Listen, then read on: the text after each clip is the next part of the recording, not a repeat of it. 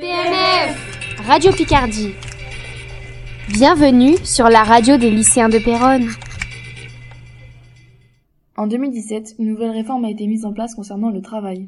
Le Code du travail consiste principalement à protéger les salariés face à l'employeur sans arrêter la bonne marche de l'économie mais ne lui correspond plus. Il a été mis en vigueur en 1910.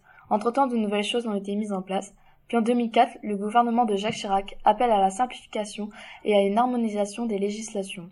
En 2016, la loi El Khomri tend d'instaurer une flexi-sécurité, c'est-à-dire la volonté de la réformer. Prenons par exemple un ancien étudiant en droit, avant il pouvait être embauché en CDD, contrat à durée déterminée, et ensuite on pouvait lui proposer un CDI, contrat à durée indéterminée.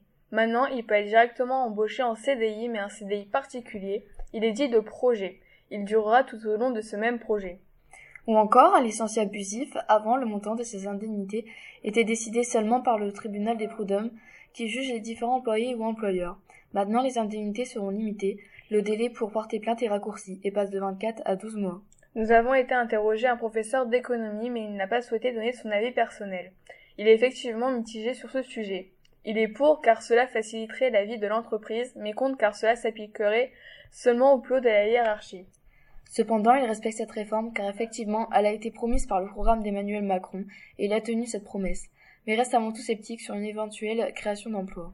Les salariés français sont majoritairement contre, ils organisent des manifestations, mais des pétitions. Les DRH, directeurs de ressources humaines, sont pour cette réforme. PNF Radio Picardie